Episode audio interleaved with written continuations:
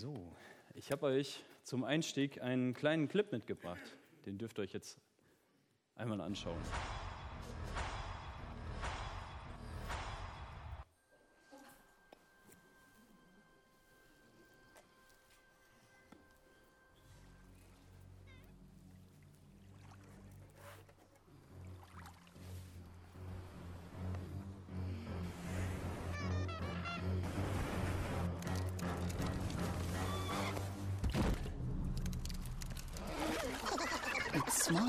Travel groups. Take the bus. The lane. Ich dachte, das ist doch mal ein schöner Einstieg zu dieser Predigt. Es ist klüger, in Gruppen unterwegs zu sein. Und was für Pinguine gilt, das gilt auch ganz leicht, das kann man ganz leicht auch auf Gemeinde und Gemeindeleben übertragen. Es ist leichter, wenn man in einer Gruppe unterwegs ist. Wenn man sich gegenseitig unterstützt, wenn man sich gegenseitig hilft und aufeinander aufpasst. Das klingt logisch, oder? Das Ganze, wenn ihr aufgepasst habt, ist ja eine Werbung für Busfahrten. Seid ihr in der letzten Zeit mal Bus gefahren? Das kann ganz schön nerven. Da gibt es ständig einen, der hustet. Da steigen junge Leute ein mit ihrer grässlichen, lauten Musik. Und gerade dann, wenn man es wirklich eilig hat und der Bus eh schon viel zu spät ist, da steigen alte Menschen ein. Und die müssen jeden einzelnen Centbetrag für das Ticket einzeln aus ihren Geldbeutel heraussuchen und dem Busfahrer geben und halten somit den ganzen Verkehr auf. Das zerrt schon ganz schön an den Nerven. Und auch dieses Bild kann man super auch auf Gemeinde übertragen. Gemeinde könnte so schön sein, wenn da nicht die ganzen anderen Leute wären. Und deshalb ist es auch nicht verwunderlich, dass ich immer wieder auf Menschen treffe, die sagen, ich mache das lieber alleine, das mit dem Glauben leben. Ich brauche die anderen nicht, ich kann auch alleine Bibel lesen und ich kann auch alleine an Jesus glauben. Was ich diesen Menschen dann gerne erwidere, ist, Gemeinde ist Vorrecht, ja, aber auch Auftrag zugleich. Und deswegen habe ich es mir zum Auftrag gemacht, jungen Leuten auch Alternativen zu ihrer christlichen Musik aufzuzeigen und alten Leuten zu helfen, sich in der modernen, schnellen Welt zurechtzufinden, auch wenn sich alles so schnell ändert. Aber beides kann ich nur, wenn ich mich auf mein Gegenüber einlasse. Wenn ich nicht bereit bin, mir die christliche Musik der Jugend anzuhören, habe ich auch kein Recht, ihnen eine Alternative vorzuschlagen. Und wenn ich nicht bereit bin, mir die Geschichten von früher erzählen zu lassen, als man noch mit D-Mark zahlte und die Busfahrt 50 Pfennig kostete, dann habe ich auch nicht das Recht, eine etwas schnellere Methode zum Fahrkartenkauf vorzuschlagen. Und das beides, das sind natürlich ganz banale Beispiele, aber an denen deutlich wird, dass Gemeinde immer auch Aufrecht, Auftrag und Vorrecht zugleich ist.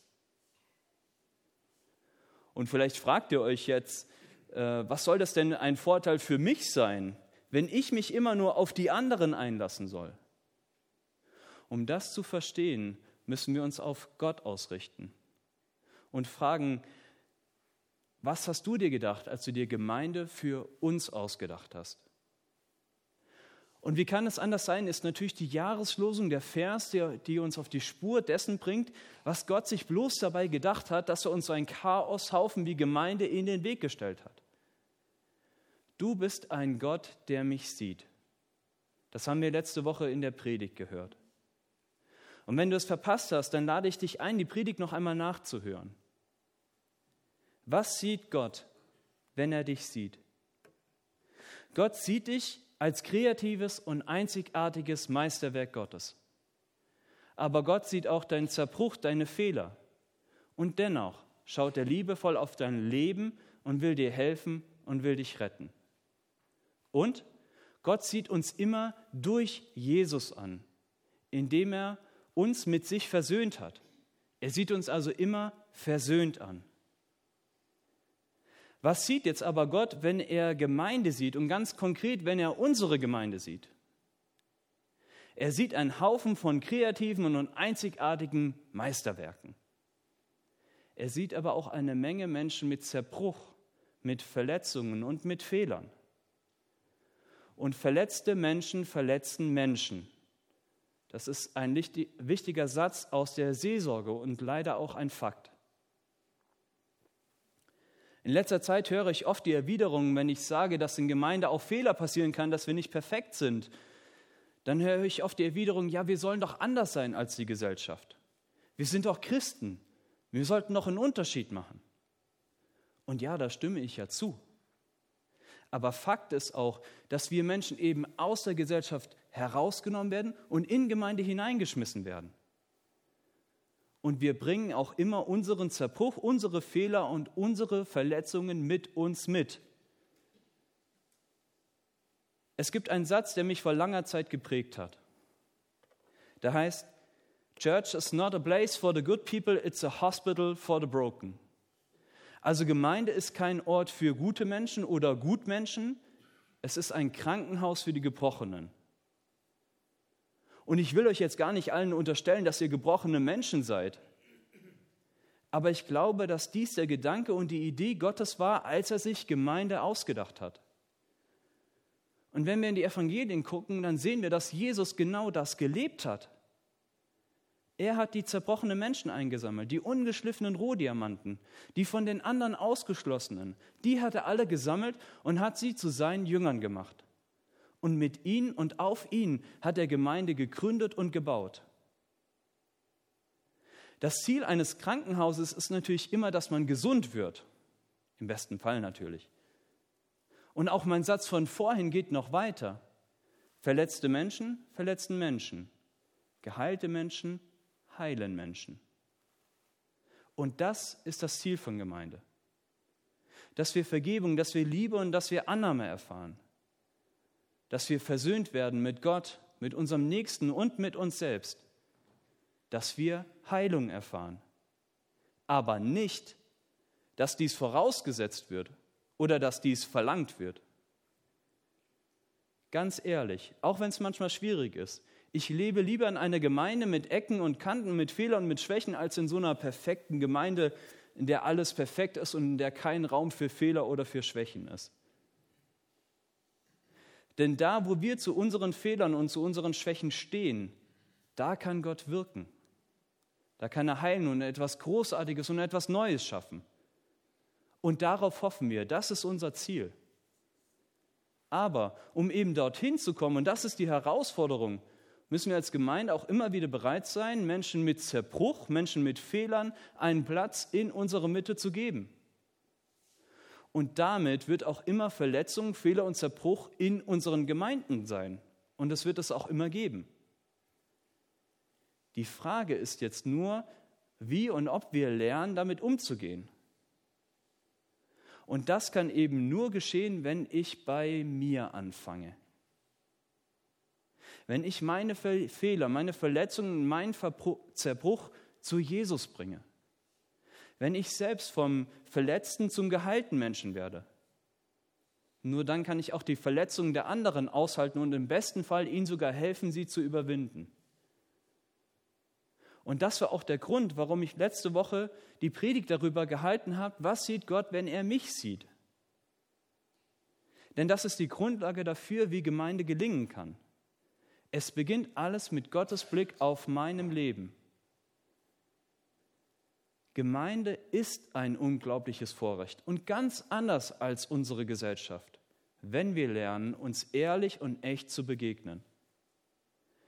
Wenn wir die Feder des anderen aushalten und mittragen und auch selbst die Freiheit erleben, mit meinen eigenen Fehlern, mit meinen eigenen Schwächen in Gemeinde vorzukommen und in Jesu Arme laufen zu können. Dann ist Church a Hospital for the Broken, also Gemeinde ein Krankenhaus für die Kranken aber kein muffiges altes Gebäude, wo es immer nur Wackelpudding zum Nachtisch gibt, sondern ein Hoffnungsort, wo Heilung und Erneuerung geschehen kann. Ganz ehrlich, als ich da oben in meinem Turmzimmer saß und diese Predigt geschrieben habe, da habe ich mich echt einen Keks gefreut, als ich das alles aufgeschrieben habe. Weil ich mir wieder bewusst gemacht habe, was für eine großartige Vision Gottes für uns als Gemeinde hat. Und natürlich auch für alle Gemeinden auf der ganzen Welt. Und was mich wieder neu begeistert hat, ist, dass das ein ehrliches und echtes Bild ist, was er von uns als Gemeinde hat, wo wir auch mit unseren Fehlern und Zerbruch reinpassen. Das ist kein Hochglanz mit Filtern optimiertes Bild, das wir auf Social-Media-Plattformen posten, sondern das ist ein echtes Gemälde von echten Menschen, von einer echten Gemeinde. Vielleicht denkst du dir jetzt, das klingt ja alles schön und gut. Das sind ja schöne Gedanken und äh, ganz gut formuliert. Du kriegst sogar einen Daumen hoch von mir. Aber wie um alles in der Welt soll das jetzt praktisch funktionieren? Um das aufzuzeigen, wenden wir uns an eine Person aus dem Neuen Testament, der eigentlich gar nicht für seine klare und leicht verständliche Sprache bekannt ist. Im Gegenteil, der eigentlich immer unglaublich kompliziert schreibt, aber der es geschafft hat, uns im Römerbrief ab dem Kapitel 12 eine wunderbar praktische Beschreibung zu hinterlassen, wie Gemeinde die Vision Gottes leben und umsetzen kann. Und für heute konzentriere ich mich darauf auf Römer 14, die Verse 1 bis 4. Und ich möchte euch den Text einmal in Ganze vorlesen. Nehmt den auf, der schwach ist im Glauben, aber nicht, um über zweifelhafte Meinungen zu streiten. Der eine aber glaubt, alles essen zu können. Der andere aber, der schwach ist, isst nur Gemüse. Der, der isst, verachte nicht den, der nicht isst. Und der oder der, doch der, der nicht isst, richte nicht den, der isst, denn Gott hat ihn angenommen. Wer bist du, dass du richtest einem anderen gehörenden Haussklaven? Er steht oder fällt für den Herrn, dem er gehört. Er wird aber aufrecht gehalten werden, denn der Herr vermag ihn aufrecht zu halten. Wir kommen zum ersten Punkt der Predigt und zu der spannenden Frage, wer ist der Schwache und wer ist der Starke im Glauben? Paulus spricht hier zwei Parteien in Rom an, die sich gegenüberstehen. Er benennt die einen als die Schwachen und es ist sehr unwahrscheinlich, dass sie sich selbst so betitelt haben. Viel wahrscheinlicher ist sogar, dass sie sich für die Stärkeren im Glauben hielten, da sie ja reiner und da sie ja heiliger als die anderen lebten. Sie hielten sich ja genauer an die Bestimmungen, auf die man, an die man sich doch halten sollte. In unseren drei Versen ist das Beispiel der Verzicht auf Fleisch. Später im Kapitel lesen wir noch, dass sie bestimmte Feiertage noch mehr hielten als die anderen. Und ganz am Ende des Kapitels lesen wir, dass sie sogar auf Wein verzichteten. Das ist so, als würde der Ostwestfale auf das Grillen verzichten. Das Spannende an der Geschichte ist, dass sich nicht mehr genau herausfinden lässt, wer da eigentlich gemeint ist, wen Paulus da eigentlich gemeint hat. Paulus spricht hier zwar beide Gruppen ganz direkt an, aber es ist schwer, die Gruppen genauer zu definieren. Und Paulus macht das ganz geschickt, denn dadurch lässt er Raum zur Interpretation. Die Leute damals in Rom und auch wir heute fragen uns also, zu wem gehören wir eigentlich? Zu den Starken oder zu den Schwachen im Glauben? Und das ist Absicht. Paulus geht es hier um mehr als bloße Vorurteile gegenüber Vegetariern, die kein Fleisch essen und nur Gemüse und deswegen scheinbar schwach sind. Darum geht es Paulus natürlich nicht. Denn warum aßen sie denn kein Fleisch? weil es schwer war, in Rom, einer durch und durch heidnischen Stadt, Fleisch zu bekommen, das nicht irgendwelchen Göttern geweiht war. Es war also schwer, neutrales Fleisch zu bekommen und deshalb aß man lieber gar kein Fleisch und verzichtete darauf. Und die Argumentation kennen wir heute auch bei vielen. Da geht es dann eher um Biofleisch.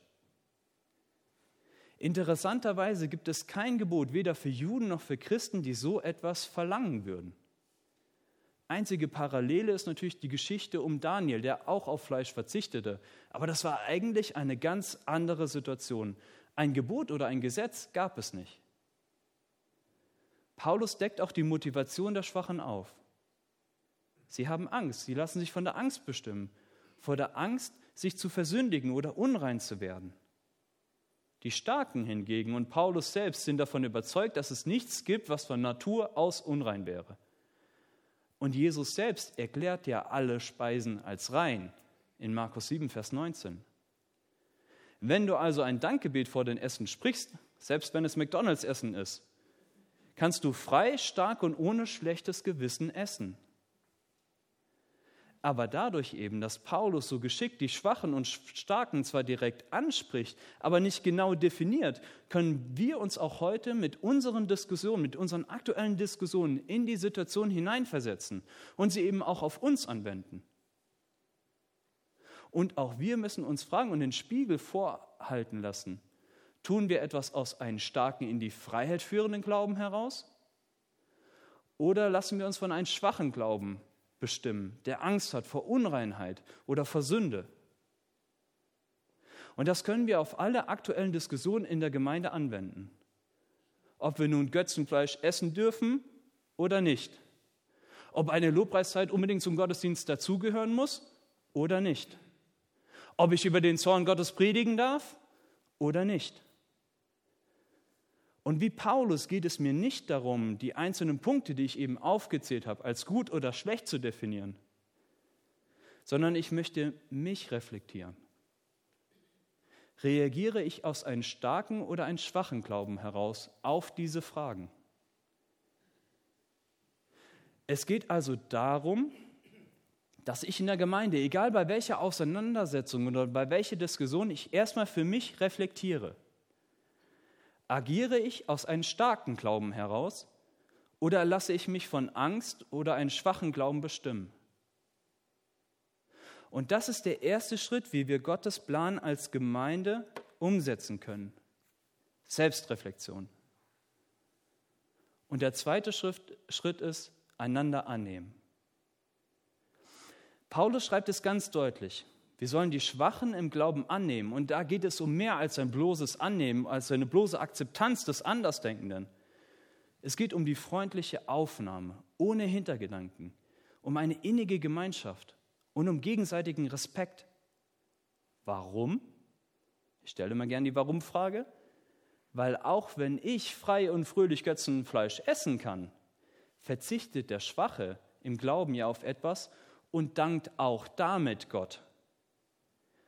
Wir tun es beide für den Herrn, das Essen und das Nichtessen. Und das ist das, was uns verbindet. Lass mich dazu ein Beispiel machen. Wenn ich jetzt also modernen Lobpreis im Gottesdienst mache, dann tue ich das für den Herrn, auch wenn ich ganz viele Wiederholungen spiele.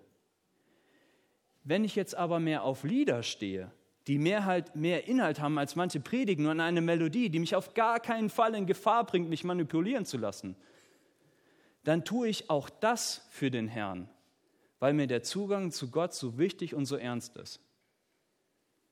Wer ist jetzt der Starke und wer ist jetzt der Schwache in diesem Beispiel? Das müsst ihr für euch selbst reflektieren. Aber Paulus fordert uns auf, uns anzunehmen, weil wir zwar auf, weil wir auf unterschiedliche Art, aber das Gleiche tun, nämlich wir danken Gott. Und das ist immer wieder das, was uns verbindet. Und natürlich sollen wir auch Rücksicht nehmen auf den Schwachen im Glauben. Denn unser starker Glaube, der bringt überhaupt nichts, wenn wir keine Rücksicht nehmen auf dem, der schwach ist im Glauben und wenn wir ihn dann vielleicht sogar verunsichern oder Anstoß geben. Deswegen sollen wir aufeinander Rücksicht nehmen. Und Paulus fasst das Ganze wunderbar in Vers 3 nochmal zusammen. Und das führt mich auch zum zweiten Punkt der Predigt heute. Verachtet und verurteilt euch nicht. Der, der ist, verachte nicht den, der nicht ist. Doch der, der nicht ist, richte nicht den, der ist. Denn Gott hat ihn angenommen. Wir sollen uns nicht verachten und wir sollen auch nicht übereinander richten. Zwei ganz kleine Verben, die aber einen großen Unterschied machen, wenn wir Gemeinde nach der Vision Gottes sein wollen. Und beides nicht zu tun, das Verachten und das Richten, das geht gar nicht so leicht. Es gehört zum Einmaleins unseres Menschen dazu. Es bestimmt uns und es ist wirklich schwer, aus dieser Spirale wieder rauszukommen. Und ich nehme mich da überhaupt nicht raus. Denn in dem Moment, wo ich sage, ich habe damit kein Problem, aber ihr alle, spreche ich ja verachtungsvoll von euch. Merkt ihr, wie schnell das geht? Und die Frage ist jetzt, wie kommen wir da raus? Und dafür stellte ich mir die Frage, warum es so zu unserer DNA gehört, warum es so tief in uns verwurzelt ist, warum es uns so leicht fällt, schlecht über andere oder verachtlich über andere zu sprechen. Und ich glaube, dass wir oft schlecht über andere sprechen, liegt an unserer eigenen Unsicherheit. Und das kann man gut an meiner Jugendgruppe beobachten. Nicht, dass sie dauernd verächtlich über andere sprechen. Im Gegenteil. Aber es gibt ein Thema, das alle immer verbindet, das ganz schnell die ganze Gruppe zusammenführt. Könnt ihr euch vorstellen, was das sein könnte? Es ist das Schimpfen über gemeine oder unfähige Lehrer. Warum funktioniert das immer? Nun ganz einfach, weil es ihrer Lebenswelt entspricht, weil sie alle ähnliche oder gleiche Erfahrungen machen, aber eben auch, weil es von der eigenen Unsicherheit ablenkt. Und damit will ich jetzt nicht meine Jugend äh, in Misskredit bringen, im Gegenteil. Ich glaube, dass es uns einen Spiegel vorhält, wie wir uns auch verhalten. Denn, und das müssen wir uns bewusst machen, ein Lehrer, ob er jetzt gut oder schlecht ist, konfrontiert uns immer mit unseren eigenen Schwächen. Er hat den Rotstift. Er offenbart dir, was du meist eh schon weißt, nämlich, dass du keine Ahnung hast, wie Mathe überhaupt funktioniert. Und eben um dieses Machtungleichgewicht auszugleichen, redest du schlecht über ihn. Du nimmst ihn dadurch den Angst und den Schrecken. Es ist eine Art, mit der eigenen Unsicherheit umzugehen. Letztendlich löst das natürlich keines deiner Probleme. Es macht dich nicht zum besseren Sportler oder macht dich auch nicht besser in Mathe, aber es gibt dir eben kurz das Gefühl, überlegen und frei zu sein. Und vielleicht vermittelt es dir auch eine scheinbare Gemeinschaft, wenn du mit anderen, die das Gleiche erlebt und gesagt haben, auf einmal zusammen bist und ihr bildet eine Gemeinschaft, eine Leidensgemeinschaft. Und dann kann man schön über den anderen sprechen und hat das Gefühl, wir gehören zusammen. Aber wirkliche Freiheit, die Gott uns verspricht, die hat damit nichts zu tun. Sie erreichen wir, wenn wir mit unserer Unsicherheit zu Jesus gehen. Und das gerade in Zeiten, wo alles auf dich einbricht. Dann zu merken, dass er dich trägt, dass er dir Wert und Halt gibt, dass keine noch so große Fünf in Mathe dich aus der Bahn schmeißen kann. Merkt ihr, das verächtlich über andere reden kann eine Quelle in der eigenen Unsicherheit haben. Und um da rauszukommen, hilft es nur, sich selber zu reflektieren und sich mit seiner eigenen Unsicherheit auseinanderzusetzen und damit dann zu Jesus zu gehen. Oder lasst es mich nochmal anders sagen oder lasst es mich euch nochmal anders fragen. Überlegt euch mal Personen, die nur ganz selten oder eigentlich fast überhaupt nicht schlecht über andere sprechen. Und haltet euch mal diese Person vor Augen. Das sind meist Menschen, die in sich selber ruhen, die Frieden gefunden haben und die diesen Frieden auch ausstrahlen. Und genau dazu sind wir eingeladen. Und genau dazu ist das Umfeld Gemeinde ein perfekter Übungsplatz. Wir sollen uns nicht verachten, sondern gegenseitig annehmen. Und gelingen kann das, wenn ich selbst erfahre, Gott nimmt mich an. Das vermittelt mir die Sicherheit, auch den anderen anzunehmen. Wir sollen uns nicht verachten. Und zweitens, wir sollen nicht übereinander richten. Und auch hier stelle ich gerne die Warum-Frage. Warum sollen wir nicht übereinander richten? Das ist jetzt ganz leicht und schnell beantwortet. Gott ist es, der richtet, nicht wir Menschen. Er ist der unbestechliche Richter, wie Paulus es selber schreibt in Römer 2, Vers 11. Und die Frage ist natürlich überhaupt, wenn man den Römerbrief liest, auf welcher Grundlage willst du denn dein Gegenüber richten? Mit welchem Recht? Wir haben auch viele Anwälte und Richter unter uns. Mit welchem Recht willst du den anderen verurteilen? Paulus führt es ja meisterhaft im Römerbrief auf, dass, kein, dass keiner das Gesetz erfüllen konnte. Ja, dass es sogar das auf, der Auftrag des Gesetzes war, genau das aufzuzeigen, dass es keiner schaffen kann. Und jetzt willst du ein Gesetz, von dem du durch Jesus freigesprochen bist, benutzen, um dein Gegenüber zu richten? Das ist, als würde man Uli Hoeneß zum obersten Richter für Steuerhinterziehung machen.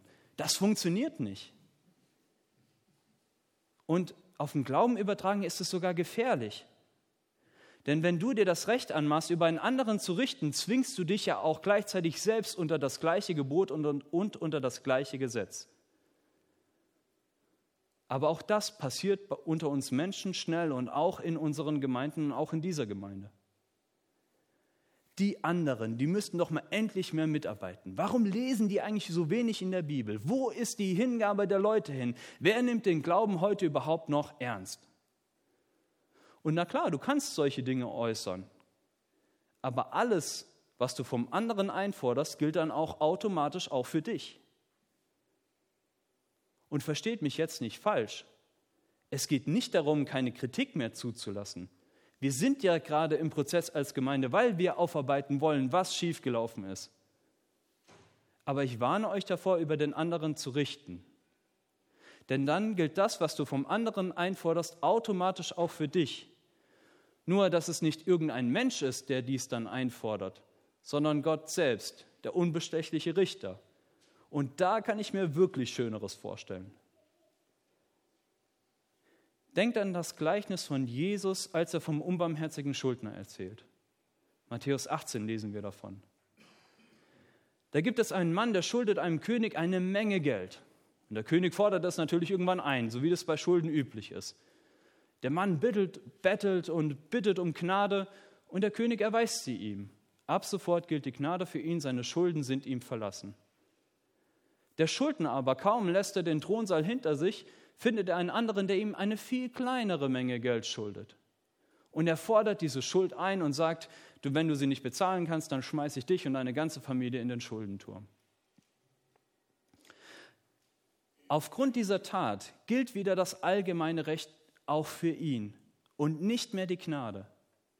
Und am Ende der Geschichte muss er selbst in den Schuldenturm. Ich möchte euch mit dieser Geschichte keine Angst machen, weder vor einem Schuldenturm noch vor Gott. Denn das Ziel und die Botschaft der Geschichte ist ja, dass wir uns von Gottes Gnade anstecken lassen. Die Gnade des Königs, das ist das Ziel dieser Geschichte. Das Richten über den anderen führt uns selbst in ein Gefängnis, weil wir auch selbst merken, dass das, was wir vom anderen fordern, dass wir das uns auch selbst einfordern. Aber den anderen in Gnade zu begegnen, das führt in die Freiheit. Weil wir merken, das Gute, was, wir, was für uns selbst gilt, dass ich eben nicht mehr verurteilt bin, dass das auch für den anderen gilt. Und dann kann ich Gnade und Freiheit leben. Jetzt denkst du dir vielleicht, wenn ich meinen Bruder oder Schwester im Glauben nicht warne, wenn sie auf dem falschen Weg sind, wenn ich alles immer nur mit einer billigen Gnade zudecke, dann wäre das doch auch nicht sehr liebevoll, weil vielleicht geht er ja dann verloren. Wenn du in diese Richtung denkst, dann ist der letzte Punkt und der Vers 4 der Predigt heute genau für dich.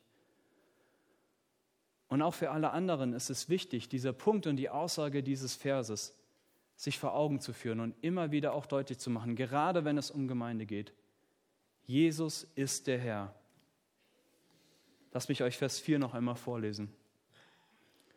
Wer bist du, dass du richtest einen anderen gehörenden Hausklaven? Er steht oder fällt für den Herrn, dem er gehört.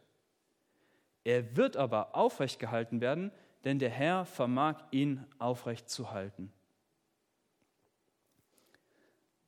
Paulus greift in diesem Vers nochmal das Richten auf. Das haben wir ja schon gehört. Das Beispiel, das er hier wählt, mag uns im ersten Moment etwas fremd vorkommen. Denn Gott sei Dank kennen wir heute kaum noch Sklavenarbeit. Und Sklave sein ist für uns natürlich immer etwas Negatives, mit etwas Negatives behangen.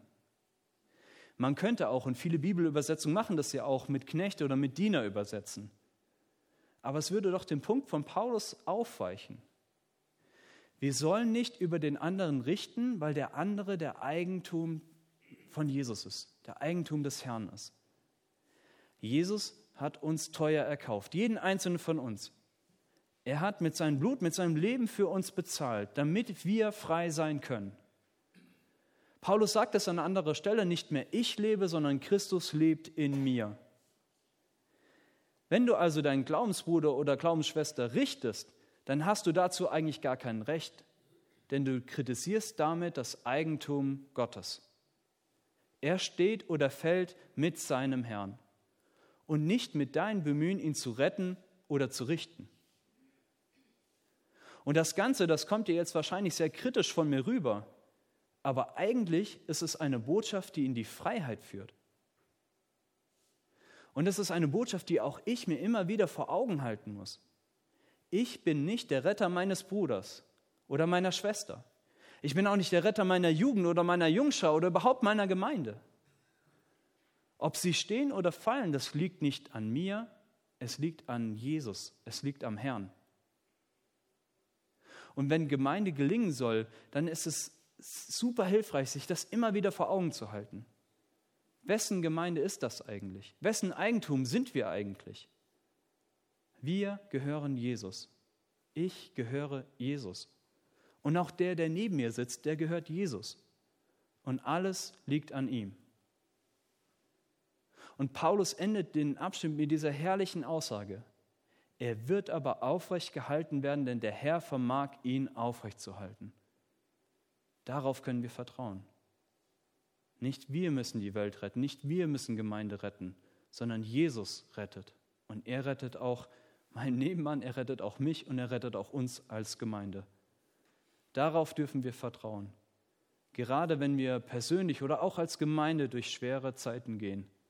Jesus wird uns aufrecht halten. Ich finde es richtig genial, welche Gedanken und Visionen Gott für uns als Gemeinde hat. Ich bin auch nicht blauäugig und naiv und glaube nur, weil ich da jetzt mal drüber gepredigt habe, dass wir das alles ab sofort perfekt umsetzen und die perfekte Gemeinde werden. Und eins ist ganz wichtig: Gott hat niemals Perfektion von uns verlangt und schon gar nicht von uns als Gemeinde. Wen sieht Gott also, wenn er uns als Gemeinde sieht? Er sieht einen bunten Haufen von einzigartig geschaffenen Meisterwerken Gottes. Er sieht einen bunten Haufen von Menschen, die Zerbruch und die Fehler und Schwächen auch in die Gemeinde mitbringen. Er sieht aber auch einen bunten Haufen, der gerufen, der berufen, der erlöst und versöhnt ist durch seinen Sohn Jesus Christus. Amen.